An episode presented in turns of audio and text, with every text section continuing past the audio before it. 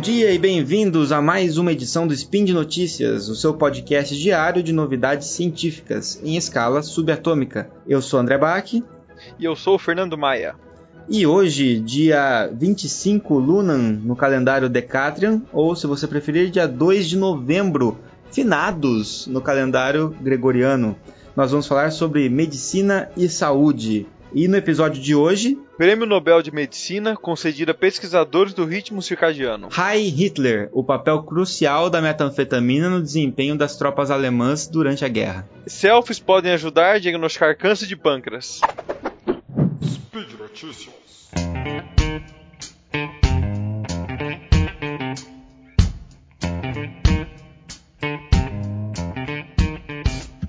Então, a primeira notícia que a gente tem aqui, André, é, em relação ao Prêmio Nobel da Medicina, né, concedido faz pouquíssimo tempo para os três americanos, por que eles ganharam esse prêmio Nobel? Pela descoberta, na verdade, dos mecanismos moleculares que controlam o ritmo circadiano. O que, é o ritmo circadiano para o ouvinte que não sabe?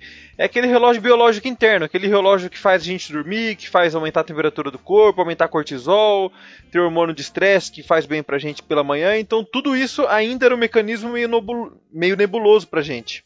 Então, na verdade, eles conseguiram ganhar o Nobel, um Nobel muito importante para poder, por ter estudado e elucidado boa parte do funcionamento interno dele.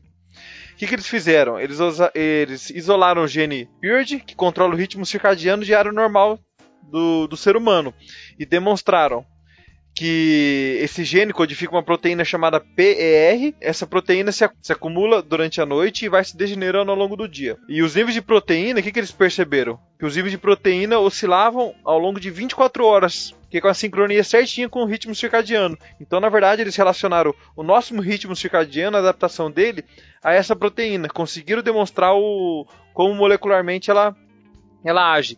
É importante a gente entender o porquê, qual foi a importância dessa descoberta e, consequentemente, desse Nobel. É, o relógio, na verdade, interno, regula basicamente várias funções nossas, como comportamento, níveis de hormônios do estresse, principalmente, outros hormônios, sono, temperatura corporal e metabolismo. Vai abrir precedente para a gente conseguir ajustar e trabalhar um pouco melhor com esse ritmo circadiano nosso. Uhum, que até então a gente é, associava muito com a melatonina, né? a melatonina está envolvida e a gente tenta né, regular através disso, através de sedativos, etc. Mas regular o ritmo na sua origem, né, talvez tenha uma, uma importância grande. E além disso, acho que também justificar, né, talvez perfis é, polimórficos geneticamente que possam mostrar por que tem pessoas que têm ritmos diferentes, né, que ninguém é todo mundo igualzinho, dorme num, num horário tal e acorda em horário tal, né. Cada um tem o seu próprio ritmo. Por isso a gente funciona tão mal de manhã, né, e etc. É, e foi importante porque assim, depois, como eu falei, era ainda muito nebuloso. Agora conseguiu se provar aonde está a proteína que faz isso, aonde está o gene que faz isso.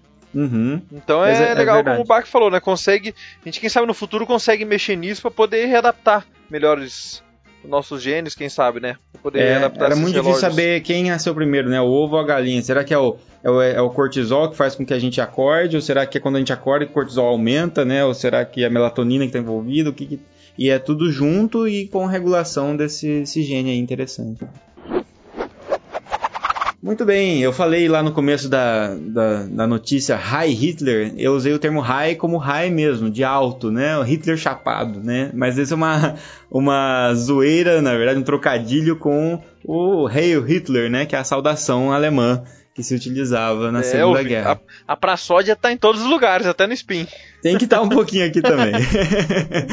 e, e, é interessante, cara, porque uh, existe um livro, na verdade, publicado por um historiador. Ele se chama. O, o historiador chama Norman Ohler. E ele chegou a publicar esse, esse livro chamado High Hitler, né? Mas o, o link que eu deixei aí pro pessoal é um link da BBC, né? No qual na verdade do ano passado esse, esse, esse, esse link. Eu trouxe não por ser uma, uma, grande novidade, porque isso já foi mostrado anteriormente, mas é porque muita gente não conhece essa informação e ela é uma informação interessante. Ainda mais depois que a metanfetamina se tornou tão popular por causa do seriado né, do Breaking Bad, então aqui no Brasil a gente passou a, a dar mais atenção né, para a metanfetamina. Então, basicamente o que esse historiador diz, né, pautado também em outros historiadores e também é, em relatos de notas do, do Theodor Morel, que é, foi o, o médico pessoal do Hitler, né, é, ele chegou a, a ver várias é, questões interessantes relacionando a drogas ao, ao, ao, nazismo, né? A primeira delas é em relação ao medicamento desenvolvido ali na Alemanha, o Pervitin, é um medicamento que hoje em dia, obviamente, não existe mais enquanto medicamento, porque, porque o seu princípio ativo é justamente a metanfetamina, né? E em 37 ele foi fabricado e durante a guerra, a Segunda Guerra Mundial, ele foi muito importante porque ele foi distribuído para as tropas alemãs. Foi distribuído milhões de comprimidos para as tropas alemãs e ele, a gente pode dizer que a metanfetamina foi é, coadjuvante na, da Alemanha na, em várias invasões. Então, várias invasões na qual teoricamente exércitos normais não teriam dado conta de fazer aquela invasão tão rápida ou de conseguir emendar uma coisa na outra do jeito que foi feito, foram feitos graças ao uso da metanfetamina nos soldados. Então, Hitler começou dessa forma, utilizando a metanfetamina em seus soldados. Ele afirmava que ele mesmo não usaria drogas, nem sequer bebia, né? E ele não queria, porque ele era um líder, ele não era um simples soldado mas o seu médico fazia coquetéis é, para que de vitaminas entre aspas, né, para que ele ficasse bem, mas ele também acabou começando a, a inserir algumas drogas no seu, na, no, seu, no seu dia a dia, né?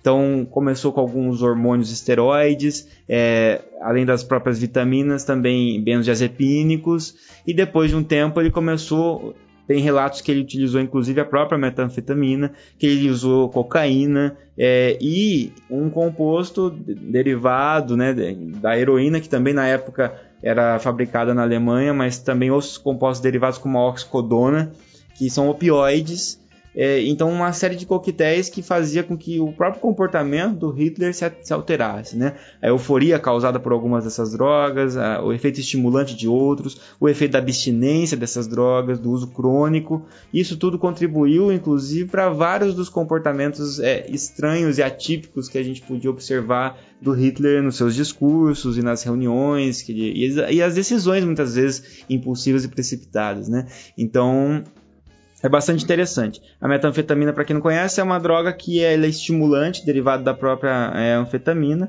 né? E ela tem, ela acaba aumentando bastante os níveis de, de monoaminas no cérebro, como por exemplo a dopamina em especial, mas também serotonina, noradrenalina.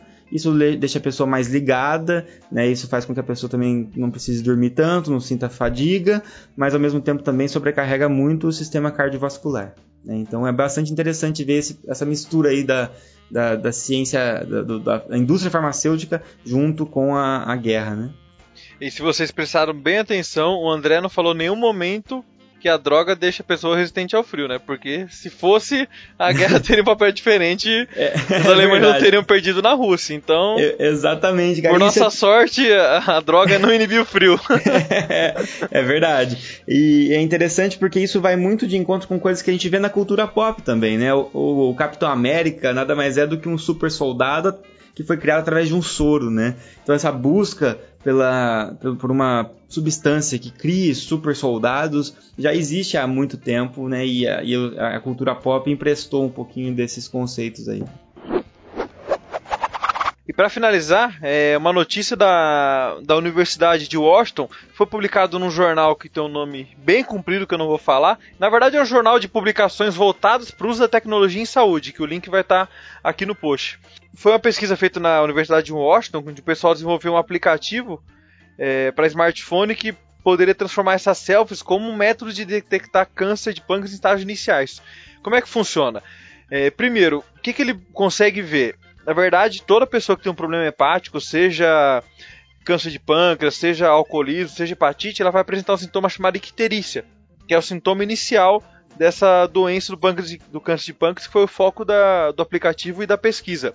Essa icterícia causa aquela cor amarelada primeiro da parte da esclera, que é a parte branca do olho, e depois da pele, devido ao aumento da bilirrubina produzida pelo fígado no sangue. E isso torna facilmente visível quando a doença está numa fase avançada. Geralmente a pessoa que tem icterícia numa fase mais avançada descobre um tumor ou uma doença hepática de maneira mais tardia. É nesse ponto que esse aplicativo, batizado de Billy Screen, ia fazer diferença. O aplicativo seria capaz de capturar a imagem da esclera do olho do paciente e produzir uma estimativa do nível de bilirrubina de acordo com a cor da esclera, antes de aparecer icterícia visível que os médicos e outras pessoas conseguem ver. Tipo um método colorimétrico, entre aspas, Isso. mas que você está fazendo com base na, no quanto o celular é mais sensível à leitura da variação de, de cor do que o próprio olho humano, né? Uhum. Esse estudo, como eles fizeram? Eles pegaram 70 voluntários saudáveis e compararam a coleta do, de, de imagens do aplicativo com o resultado do exame de sangue. E no estudo, como eles fizeram isso para poder controlar melhor a exposição da luz? Eles colocaram é, essa pessoa dentro de uma caixa impressa em 3D que controlava a exposição do olho à luz, para você conseguir é, absorver e coletar essa informação da maneira mais fidedigna. E eles descobriram que o Billy Screen, que é esse aplicativo, foi capaz de identificar com uma sensibilidade de 89,7%, uma especificidade de 96,8%. Quando a gente está falando em relação a diagnóstico, a doença é uma sensibilidade uma especificidade muito importante. Quando eles utilizaram com essa caixa. É, apesar de tudo, ainda não, é, não foi chegado ao ponto que vai distribuir isso para fins de diagnóstico ou detecção, já que na verdade precisa de uma, amostra, uma amostragem muito maior. E como eles vão conseguir essa amostragem maior?